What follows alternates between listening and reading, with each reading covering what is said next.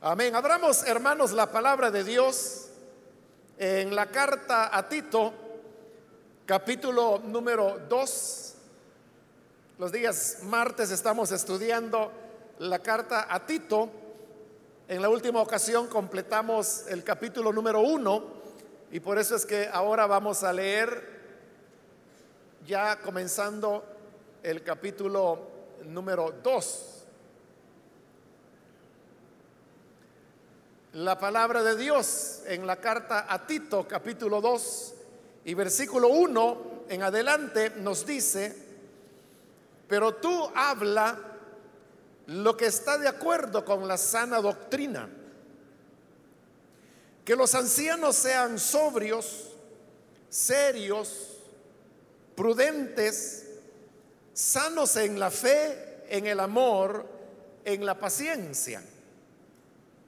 Las ancianas asimismo sean reverentes en su porte, no calumniadoras, no esclavas del vino, maestras del bien, que enseñen a las mujeres jóvenes a amar a sus maridos y a sus hijos, a ser prudentes, castas, cuidadosas de su casa, buenas, sujetas a sus maridos, para que la palabra de Dios no sea blasfemada. Exhorta asimismo a los jóvenes a que sean prudentes, presentándote tú en todo como ejemplo de buenas obras, en la enseñanza, mostrando integridad, seriedad, palabra sana e irreprochable, de modo que el adversario se avergüence y no tenga nada malo que decir de vosotros. Hasta ahí dejamos la lectura. Hermanos, pueden tomar sus asientos, por favor.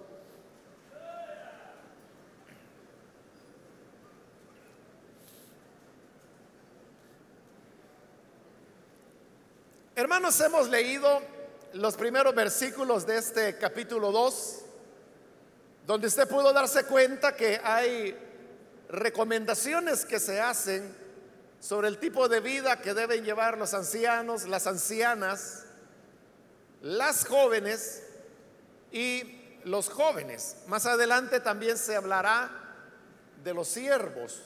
Hay que aclarar que cuando ahí habla de ancianos, se está refiriendo a personas ya mayores, hombres mayores, lo que hoy llamaríamos precisamente así, adultos mayores, y que no tiene nada que ver con el tema de los ancianos como rol de servicio que hay dentro de la iglesia, el cual es un tema que ya se tocó en el capítulo 1 y que también ya lo, que, ya lo cubrimos.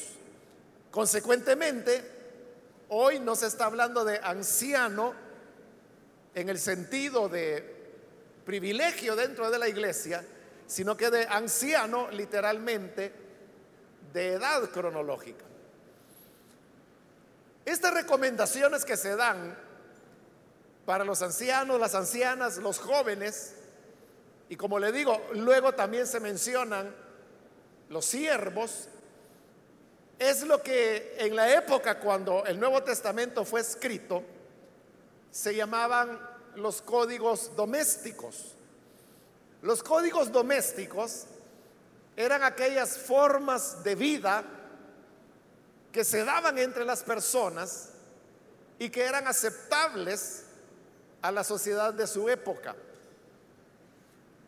Es decir, que los códigos domésticos no son una creación del cristianismo, no fue una elaboración que hicieran los cristianos, sino que los códigos domésticos, igual pues que en cualquier cultura, se van desarrollando en la medida que las civilizaciones van organizándose, complejizándose, y entonces se va estableciendo el rol que le corresponde a cada persona en cada segmento de la sociedad.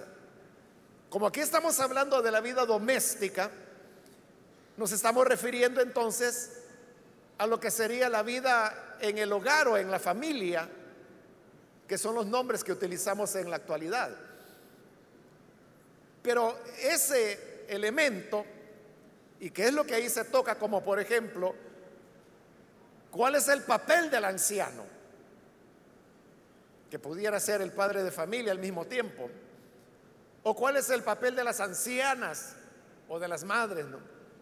De las jóvenes, que muy bien podrían ser hijas, y luego de los jóvenes, que pudieran ser los hijos, y luego de los siervos, todas esas relaciones tenían que ver con lo que en las sociedades, en este caso, la greco-romana, que era la que imperaba, se reconocía como lo aceptable para cada uno de estos miembros.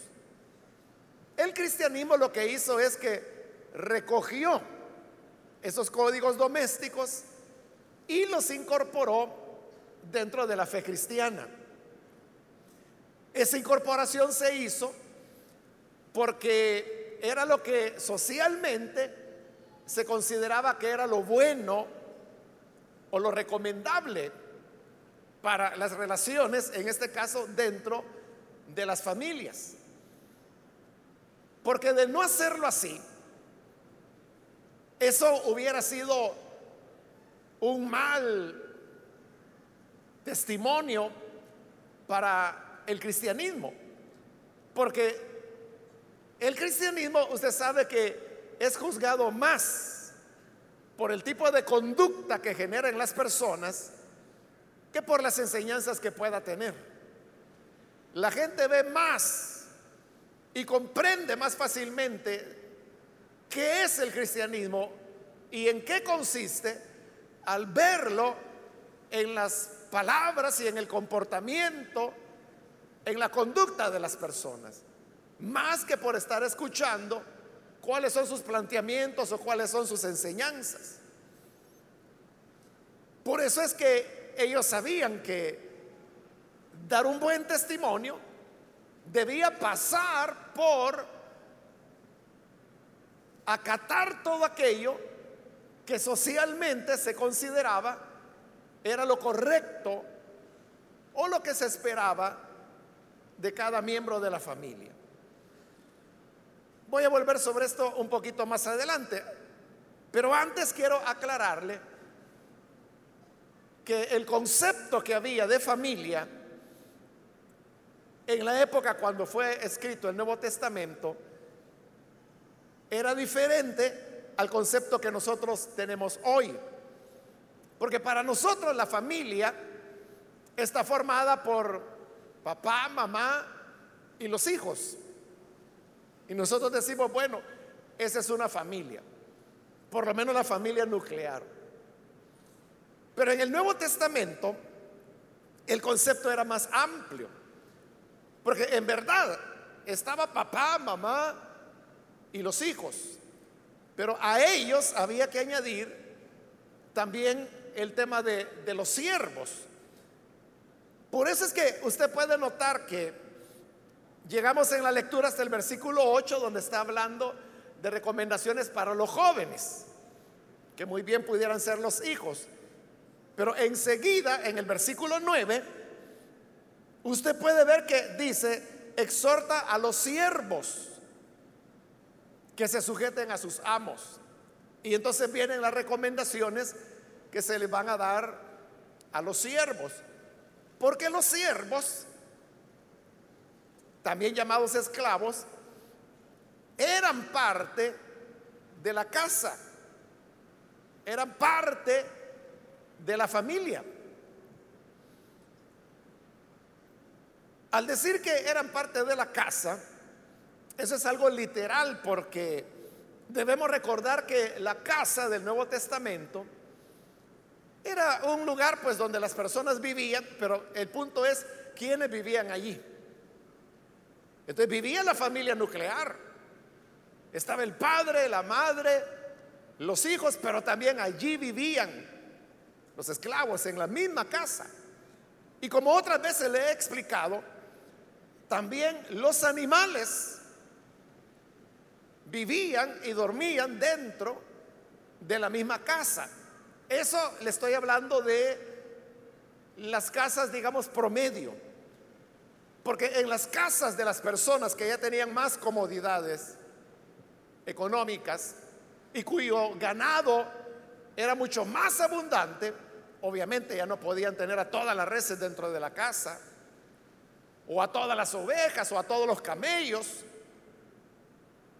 Ellos ya tenían establos, ya tenían lugares específicos para poder tener el ganado fuera de la casa, aunque más de algunos seguían teniendo dentro de la casa.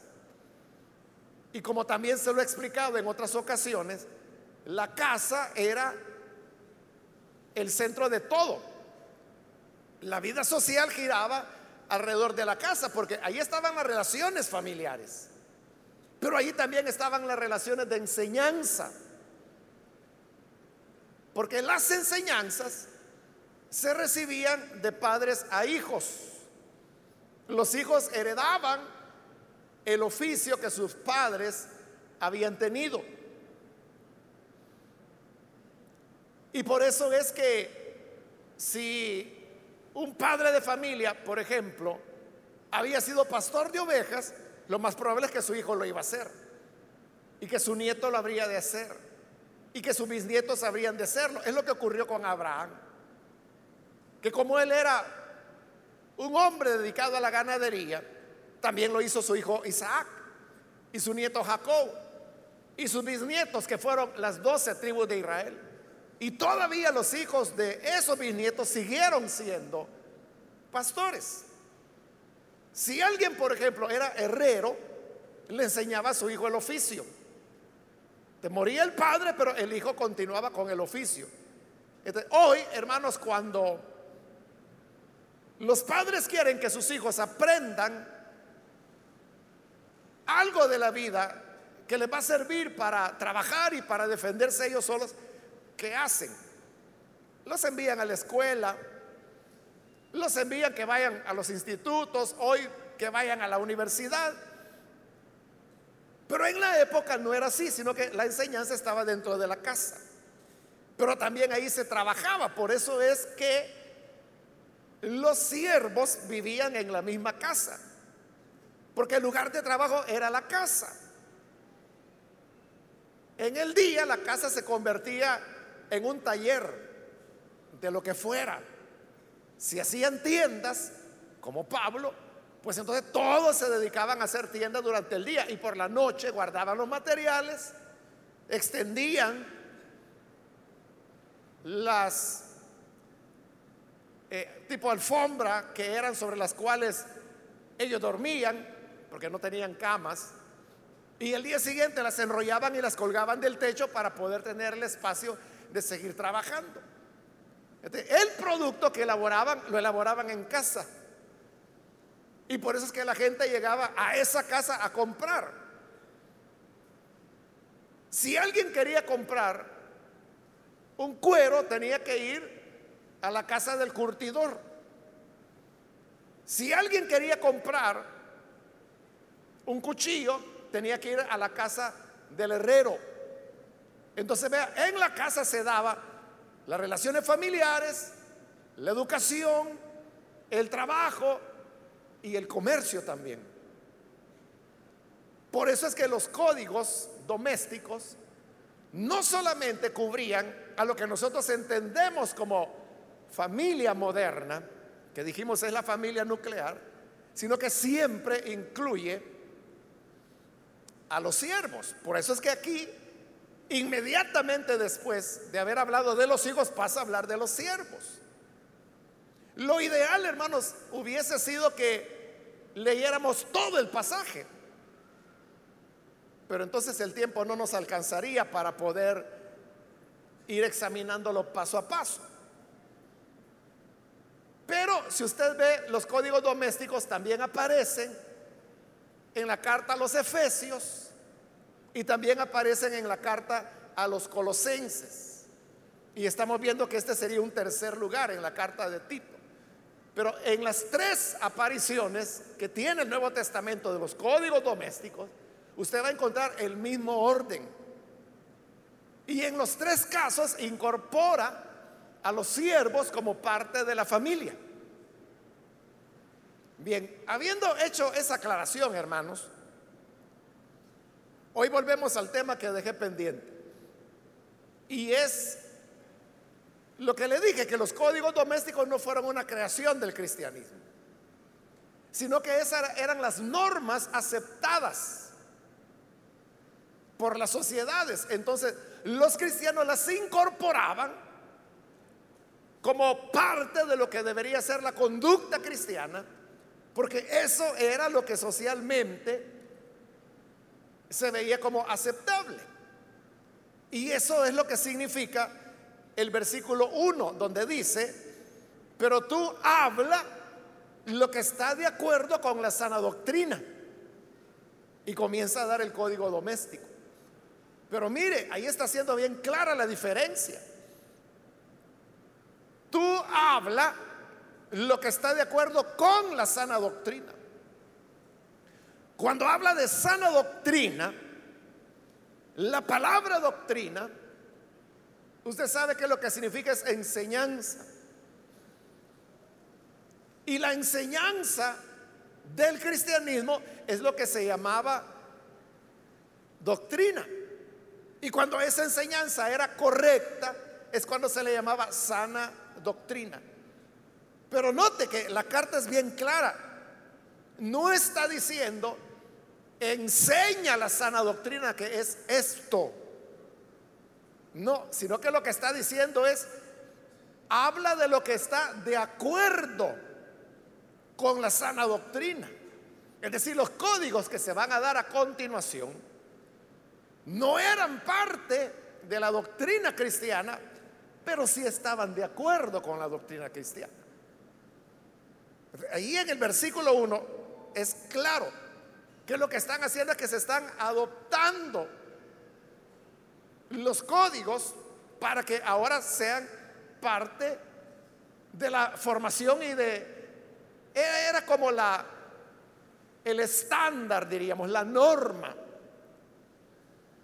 que los cristianos deberían seguir claro desde el momento en que esta carta fue escrita y que los códigos domésticos quedaron ya incorporados en la carta a Tito, pues, en ese momento llegaron a ser parte de la escritura. Y al ser parte de la escritura, hoy para nosotros se convierten en palabra de Dios. Porque es lo que la escritura dice. Primera de Timoteo capítulo 3, versículo 16 dice que toda la escritura es inspirada por Dios es decir, que aunque los códigos domésticos no fueron parte o una elaboración del cristianismo, al pasar a incorporarse a la palabra de Dios, llegó a ser eso, palabra de Dios. Y por lo tanto, para nosotros hoy se convierte en algo normativo. Claro, uno tiene que tener presente cómo fue el proceso de cómo se incorporaron. Y eso está claro en el versículo 1. Es importante entender esto que estoy diciendo, porque de otra manera vamos a tener problemas para entender algunos de los elementos que se van a mencionar como parte de los códigos. Entonces comenzamos en el versículo 2, donde se nos dice que los ancianos sean sobrios. Ya aclaramos que los ancianos de los cuales se habla ahí no es otra cosa que las personas de edad, hombres que están ya avanzados en su edad y por eso se le llama ancianos. Entonces dice, en primer lugar, que los ancianos sean sobrios. La palabra sobrio es lo contrario de estar ebrio. Una persona ebria no está sobria. Y una persona está sobria cuando no está ebria. En primer lugar, tenemos que la recomendación que se le hace a los ancianos es que deben ser sobrios. En el caso de las ancianas es bien específico porque dice que no deben ser esclavas del vino. La cultura mediterránea era y sigue siendo una cultura del vino donde tomar vino no representa para ellos el concepto que nosotros tenemos. Para ellos era la bebida que había, si no había otra. Que podían, claro, agua, no había agua. Pero así como usted prefiere tomar café o prefiere vivir, beber agua azucarada, ellos también como que se cansaban, ¿verdad?, de beber agua. Y entonces a lo que recurrían era al vino, pero obviamente ellos no lo hacían por emborracharse de ninguna manera, sino que era parte de su cultura, como lo sigue siendo hasta el momento actual. El problema era que con la edad, los ancianos podían comenzar a darse ciertas licencias. Porque el anciano llega a pensar que porque ya es anciano, puede darse ciertas libertades. Y una de ellas era con el tema del vino. A algunos se le podía pasar la mano. Y eso no era algo que fuera bien visto, mucho menos si este hombre anciano y padre de familia profesaba el cristianismo. Entonces, por eso se recomienda que deberían ser sobrios. Pero la sobriedad no solamente se aplica al tema de la bebida, sino que la sobriedad también se aplica a todas las demás áreas de la vida de una persona, porque una persona puede ser sobria en la manera como se conduce, o puede ser una persona alocada Usted sabe que hay personas que hablan a gritos, que hablan más de la cuenta, que cuando hablan ofenden a otras personas. O sea, no lo están haciendo con mala intención, lo que pasa es que son bocones. Y por ser de lengua floja, como decimos, de repente ya dijeron lo que no tenían que decir. Eso no es tener sobriedad. Sobriedad es cuando la persona es recatada y a eso es a lo que se está refiriendo en relación a los ancianos que deben ser sobrios, no solo con el tema del vino, sino que también en su comportamiento. Luego dice que también deben ser serios. Y eso de tener seriedad no, no necesariamente, hermanos, tiene que ver con, con la cara, no que hay gente que nunca sonríe. Y como nunca sonríe, la gente dice, uy, qué serio. Qué seria es esa persona. Lo que se está recomendando va en otro sentido. Va en el tema de seriedad, pero más relacionado con el tema de la responsabilidad.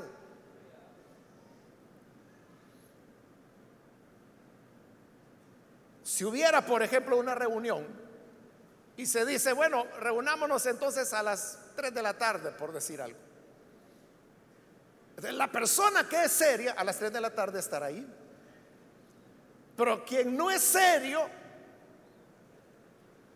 llegará a las tres y media, cuatro, o no llega, lo cual sería lo más alejado de la seriedad. Por eso le digo, seriedad aquí está relacionado con responsabilidad. Y por eso es que por ejemplo, en los privilegios lo que se busca son personas serias, que sean responsables, que tengan estabilidad. Ese es el elemento que se está buscando cuando se dice que los ancianos deberían ser serios. Luego añade otra característica y dice que deben ser prudentes. Prudente es aquella persona que sabe guardar las distancias, los momentos, los lugares. Probablemente, hermanos, haya ocasiones en las cuales quizás usted quiere saber una cosa, pero no es prudente conocerla. una persona prudente es aquella que sabe en qué momento se debe preguntar algo y cuándo no. Imagínese que hay un funeral y le avisan, mire, se murió la mamá de fulano y usted va. Y cuando ya va, pues comienza a platicar y le dice, pues qué pena, pero aquí estamos con usted, si en algo le puedo servir, estoy a la orden. O sea, eso sería lo correcto. Pero si usted ya pregunta, mire, ¿y de qué se murió su mamá? Eso ya no es ser prudente. O sea, si la persona de ella sale y le dice, ay, si es que mi mamita pues sufrió mucho y le empieza a contar, ya es una cosa de ella o de él. Pero que usted venga y pregunte, mire, ¿y de qué se murió? ¿O de qué estaba enferma? O si usted sabe que una persona está enferma y le anda preguntando, mire, ¿y qué es lo que tiene? Pues, ¿y qué le han dicho los médicos? O sea, eso no es prudente. Pero el anciano dice que debe tener también la cualidad de ser prudente. Y por eso yo le dije, es medir las distancias. Hay un momento y un lugar para cada cosa. Y la prudencia es la que nos hace ser respetuosos con las otras personas. Entonces, el anciano no puede por el hecho de ser anciano, y recuerde, como lo dijimos en el capítulo 1, que los ancianos eran las personas mejor tomadas en consideración y en cuenta en ese mundo grecorromano. Se les valoraba muchísimo más. Por esa valoración que se les daba, el anciano podía llegar a creerse en la libertad de preguntar lo que quisiera. Pero los códigos domésticos decían que no, que muy anciano podía ser, pero debía ser prudente. Luego dice, sanos en tres cosas, dice, en la fe, en el amor, en la paciencia. Está mencionando tres cualidades, la fe, el amor y la paciencia. Cuando uno lee estas tres virtudes, no puede dejar de pensar en Primera de Corintios 13, donde Pablo también destaca las tres grandes virtudes del cristianismo y que dice que son la fe, el amor y la esperanza. aquí tenemos también la fe y el amor, pero en lugar de la esperanza, se está mencionando la paciencia. Pero vea, si uno piensa bien las cosas, esperanza y paciencia básicamente son lo mismo. Porque la esperanza es la que nos hace ser pacientes. Y la paciencia es el ejercicio de la esperanza. La esperanza, como Pablo mismo la define, es aquello que se espera. Y note, ahí está el tema de la paciencia. Porque si yo estoy esperando algo, el esperar me pide paciencia. Por eso le digo, hay una relación muy estrecha entre esperanza y paciencia. De manera que lo que tenemos acá es prácticamente las mismas virtudes fundamentales que Pablo mencionaba de la fe, el amor y la esperanza, aquí llamado paciencia. Pero lo que dice el pasaje es que los ancianos deben ser sanos en ello. Entonces, la fe, según se nos está diciendo ahí, pudiera ser sana o pudiera ser insana. Lo que se pide es que sea sana. Pero ¿cuál sería una fe que no es sana? Sería aquella fe que no está viviendo en una transparencia completa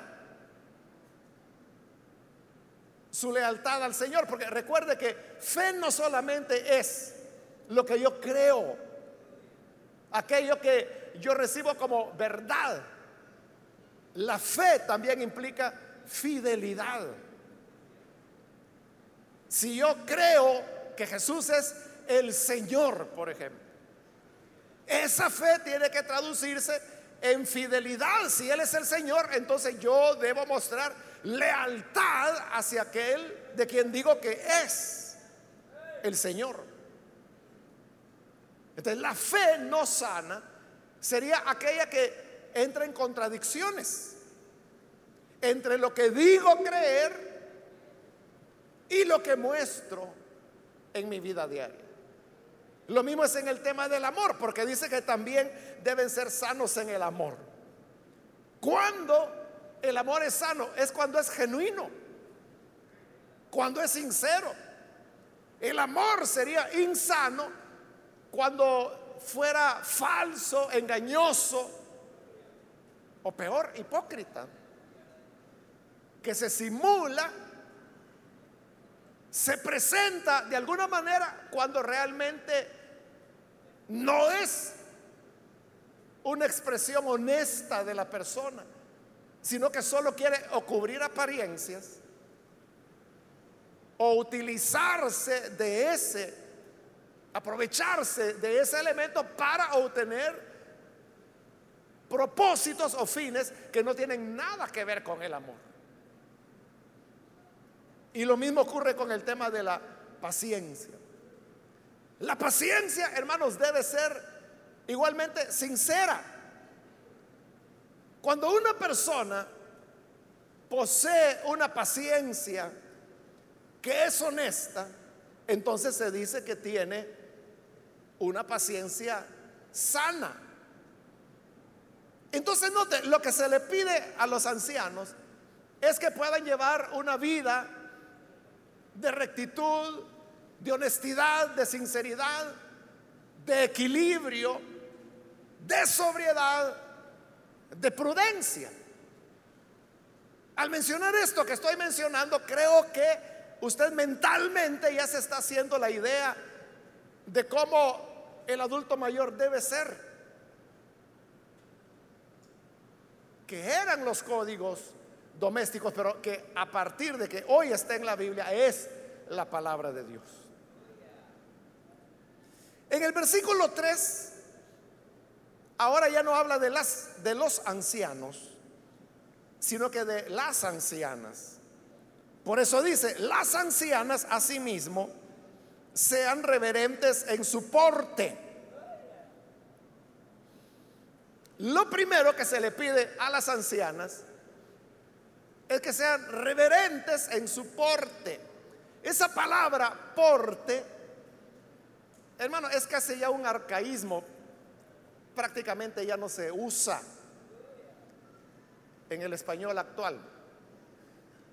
Y cuando se usa, se usa con un sentido diferente al que tenía cuando Ocasionado de Reina tomó la palabra para hacer la traducción. La carta a lo que se está refiriendo es a la conducta de la persona. Por eso dice que las ancianas sean reverentes en su conducta. Cuando dice porte, para nosotros hermanos, porte, como ha habido un cambio semántico, es decir, la, la, palabra porte ya hoy, ya le dije, casi no se usa, y cuando se usa, no se usa en el sentido en que se usaba hace 500 años, que es cuando Casiodoro de Reina hizo su traducción. Para nosotros, porte, cuando la usamos, que casi no la usamos, la usamos para referirnos a la vestidura de una persona, cómo se viste. Y así se puede decir, no, ese hombre tiene un porte de caballero, es decir, tiene apariencia de caballero. O esa niña tiene un porte angelical, es decir, su apariencia, su forma de ser, su vestido, parece ángel. Pero ese no es el sentido con el cual ahí la, la, palabra de Dios nos está hablando, sino que se refiere a que las ancianas deben ser reverentes en su conducta. Entonces, note, está hablando de conducta reverente. ¿Y esto qué significa? Que las señoras, las ancianas, deben ganarse el respeto que les corresponde a su edad. Porque uno puede decir, hombre, mire, si es una señora, respétela. Como que es algo con natural, ¿no? Que el hecho de ser ya una señora de edad implica respeto. Pero hay ocasiones que no es así. ¿Por qué razón? Por la conducta. Porque si esa señora, muy señora podrá ser y muy anciana. Pero si no tiene una conducta reverente, nadie tampoco le va a tener reverencia, ni la va a respetar. ¿De qué manera una señora pudiera tener una conducta irreverente? Por ejemplo, si la señora es mal hablada o es malcriada, muy señora podrá ser, pero si ella es de ese hablar, la gente no la va a respetar.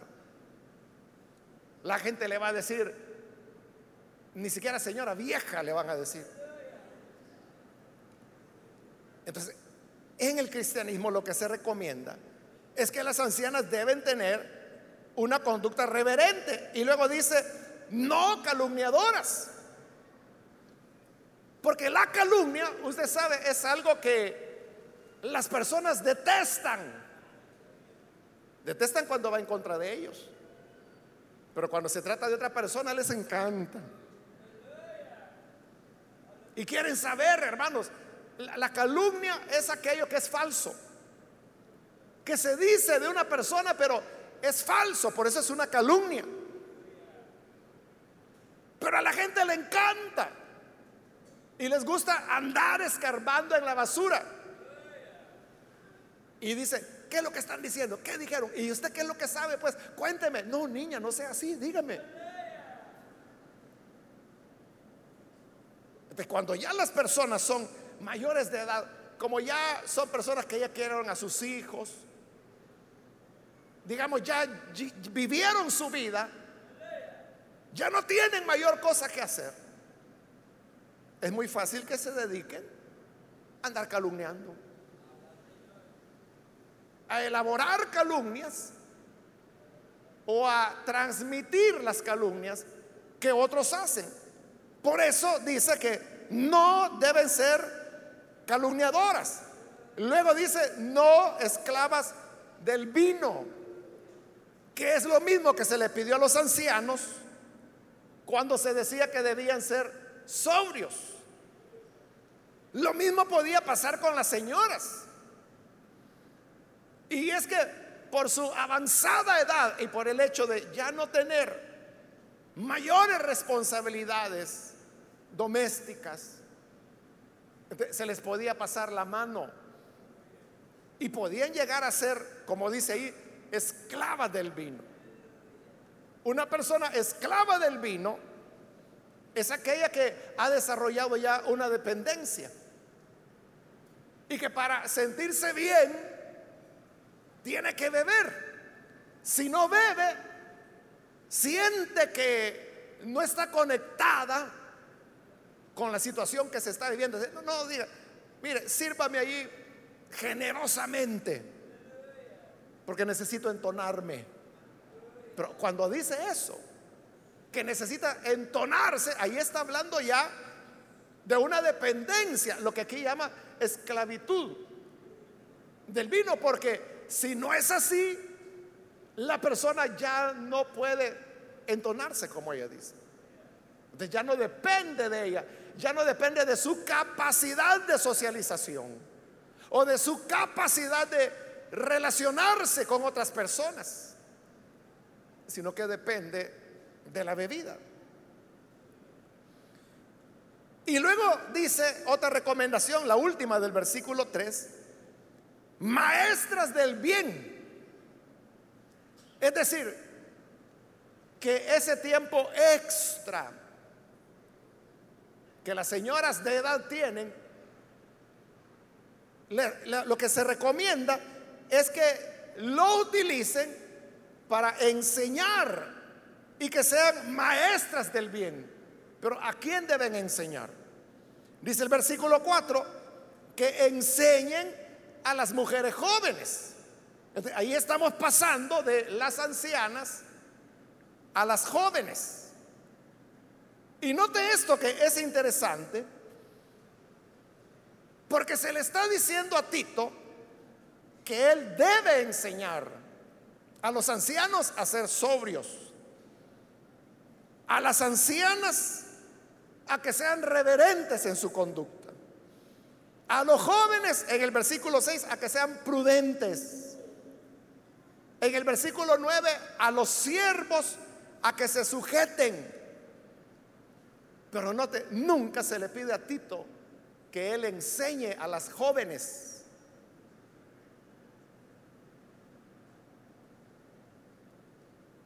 ¿Ya lo notó o no lo había notado? Sino que lo que se le pide a Tito es que él enseñe a las señoras que ellas deben enseñar a las jóvenes. Pero nunca Tito iba a enseñar a las jóvenes. ¿Por qué no? Porque, como le he dicho, estos eran los códigos domésticos que habían en la época. Y en la época se consideraba que era impropio que un hombre enseñara a la mujer. La mujer no podía ser discípula. Dentro del judaísmo, por ejemplo, un rabino enseñaba a los jóvenes, a los niños, porque realmente desde niños los tomaban. Y todos los discípulos que los rabinos tenían eran hombres, nunca mujer. Al contrario, las enseñanzas rabínicas lo que recomendaba era que no se debería perder el tiempo enseñando a las mujeres. Ahora, Cristo rompió con eso. Porque nosotros sabemos, y usted lo sabe, que en los evangelios se dice con claridad que el Señor Jesús tenía discípulas. Y en los primeros años, la iglesia cristiana continuó la tradición de Jesús. Porque en el libro de los hechos también aparece la palabra discípula y se usa en relación a, Tabita o Dorcas, que aparece en el capítulo 9 de los Hechos. Y ahí dice, usa la palabra discípula. Pero recuerde que cuando hicimos la introducción a esta carta de Tito, dijimos que esta era una carta de la segunda generación y que incluso hay elementos que indican que pudiera ser de la tercera generación aún. aquí lo que tenemos es una enseñanza que ha avanzado ya bastante en el tiempo. Mínimo unos 100 años después de Jesús. Y aquella enseñanza de Jesús, que en su época provocó escándalo, porque él sí tuvo discípulas y él sí enseñó a las mujeres. Precisamente ese es el punto, hermano, que se convertía en un escándalo. Y como era escandaloso, la gente podía ver eso mal, como una práctica cristiana. Entonces, ¿qué es lo que ocurre aquí? A esta altura, por lo menos de la segunda generación, que pudiera ser la tercera. Es que lo que se está haciendo es que se está recobrando los patrones culturales aceptados y no los patrones perturbadores, voy a decir, de Jesús, que sí aceptaba discípulas, con lo cual él rompió con todo, pero usted sabe que a Jesús nunca le importó. Y que la gente dijera, qué, raro ese que le anda enseñando a las mujeres, lo cual ya le dije se consideraba pérdida de tiempo. Y dentro del rabinismo la enseñanza era que, que no, que no había que hacerlo, que era deshonesto, esa era la palabra, que era deshonesto para un rabino enseñar a una mujer. Pero Jesús lo hizo. Pero hoy lo que están haciendo es que están retomando los códigos domésticos. Y por eso yo le decía, era importante entender qué eran los códigos domésticos y cómo se están incorporando a la enseñanza cristiana y al incorporarlo lo que estaban haciendo era bajarle temperatura a las enseñanzas calientes que Jesús había dado. Calientes en el sentido que rompían los moldes prevalecientes de la época. Por eso es que a estas alturas ya no se consideraba apropiado que un maestro, en este caso era Tito, enseñara a mujeres, y peor si eran jóvenes. Por eso se le pide que sean las mujeres que enseñen a las otras mujeres, porque era la única forma en que las niñas podían aprender. Para ellas no había escuela, para ellas no había oficio que aprender. Era de padres a hijos, pero hijos varones, no niñas. Las niñas era para que hicieran los oficios domésticos y mientras hallaban con quién casarse. Esa era la realidad. Entonces, como hay ese retroceso, es que hoy se está diciendo que las señoras son las que tienen que ser maestras del bien. Y dice el versículo 4, que enseñen a las mujeres jóvenes a amar a sus maridos y a sus hijos. Pero note lo que se está diciendo ahí.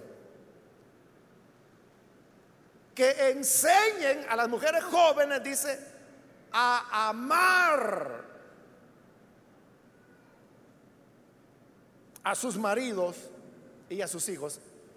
¿Cómo es eso? Entonces hay que enseñar a amar. Y no se dice pues que el amor es algo espontáneo, que no es necesario enseñarlo porque es algo que los seres humanos ya traemos como parte de nuestra naturaleza.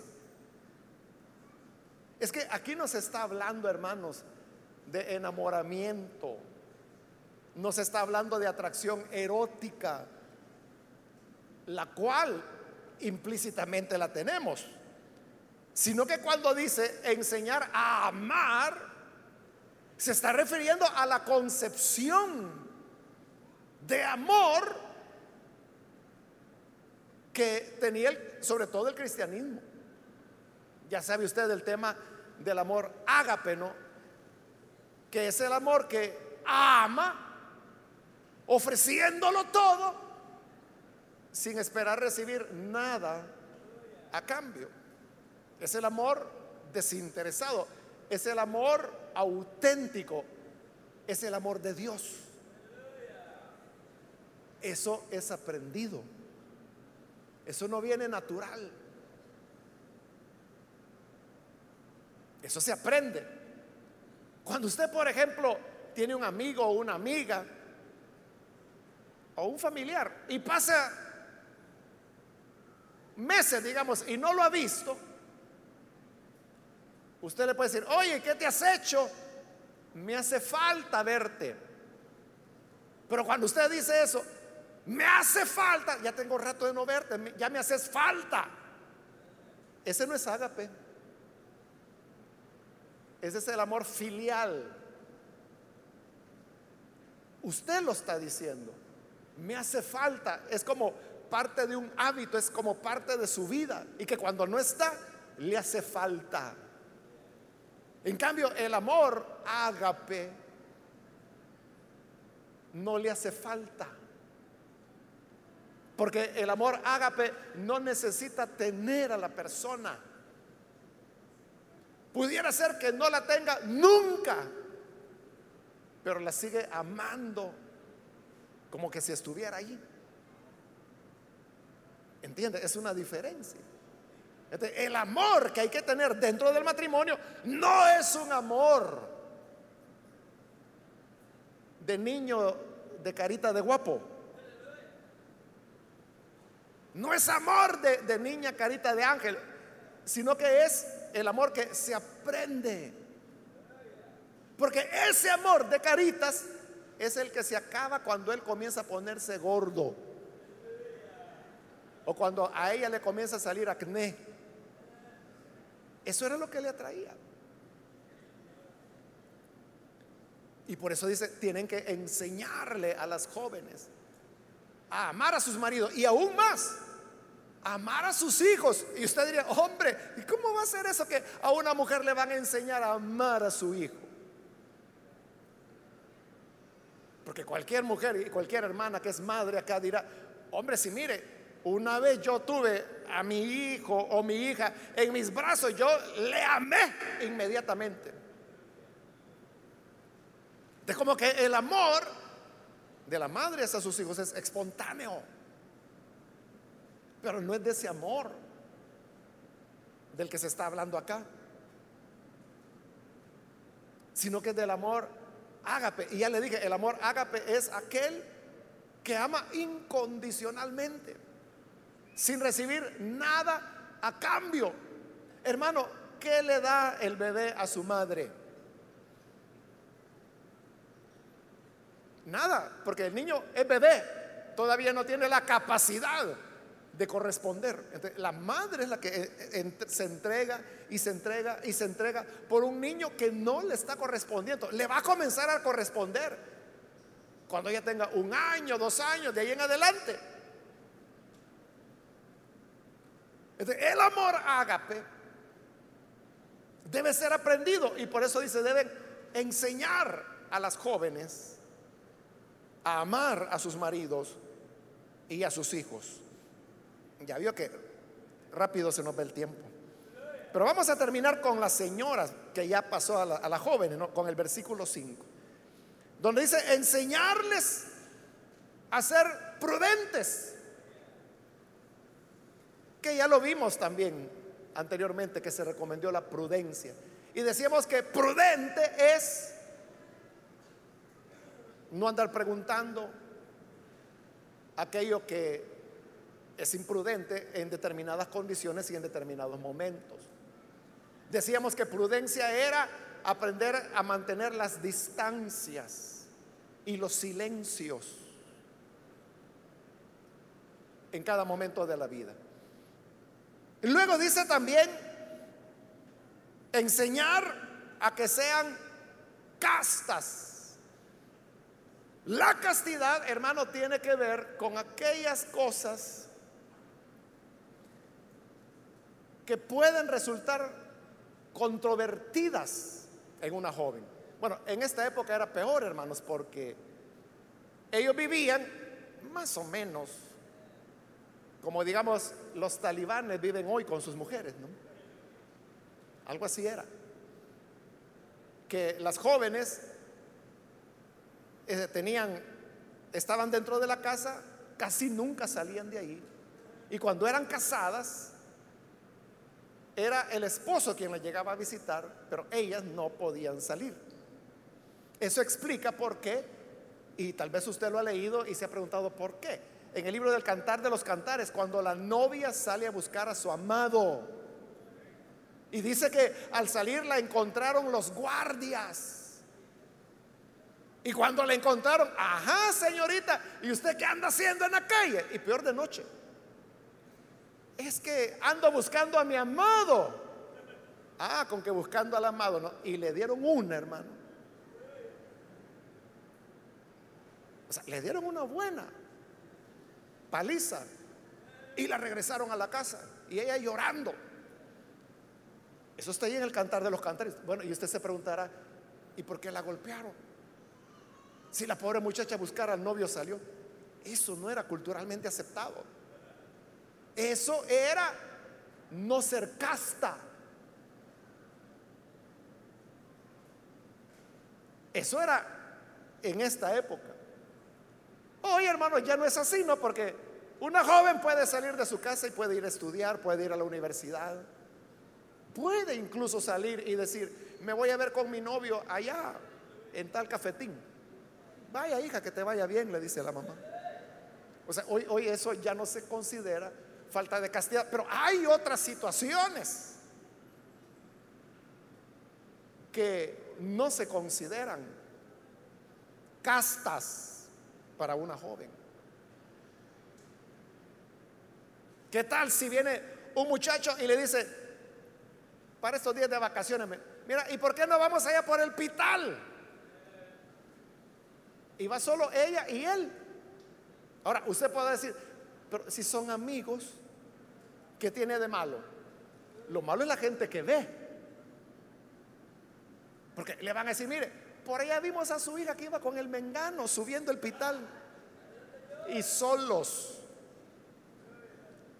Supongamos que no ocurrió nada, no pasó nada, que son amigos y que fueron a acampar. ¿Quién le va a creer eso? ¿Quién se lo va a creer? A eso es a lo que se refiere cuando dice que hay que enseñarles que sean castas, es decir, evitar aquellas condiciones que pudieran mover a que las personas vean algo incorrecto. Peor cuando lo hay, que es real, no supuesto, sino que es real que hay una conducta que no es casta. Luego dice, cuidadosas de su casa, porque eso es lo que hacían en la época. La mujer era enseñada a cuidar de la casa porque no hacía otra cosa más que eso. De, por lo tanto, había que enseñarle a cuidar de la casa. Hoy las mismas condiciones de vida, hermanos, ustedes saben que no siempre permite eso. O sea, la, mujer o la joven casada tiene que salir a trabajar porque si no, ¿cómo salen con los gastos de la casa? Y quieren poner a sus hijos a estudiar, no en un changarrito por allá, sino que quieren la mejor educación.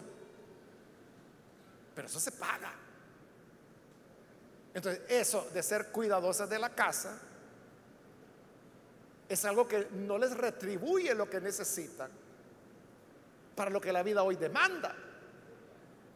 Normalmente a la mujer le toca doble trabajo, porque sale a trabajar afuera y luego tiene que ir a la casa a trabajar, a lavar, a trapear, a barrer, a cocinar, a servirle, para que el, bigotudo ahí coma y que cuando ha comido hay que recogerle el plato y lavárselos todavía.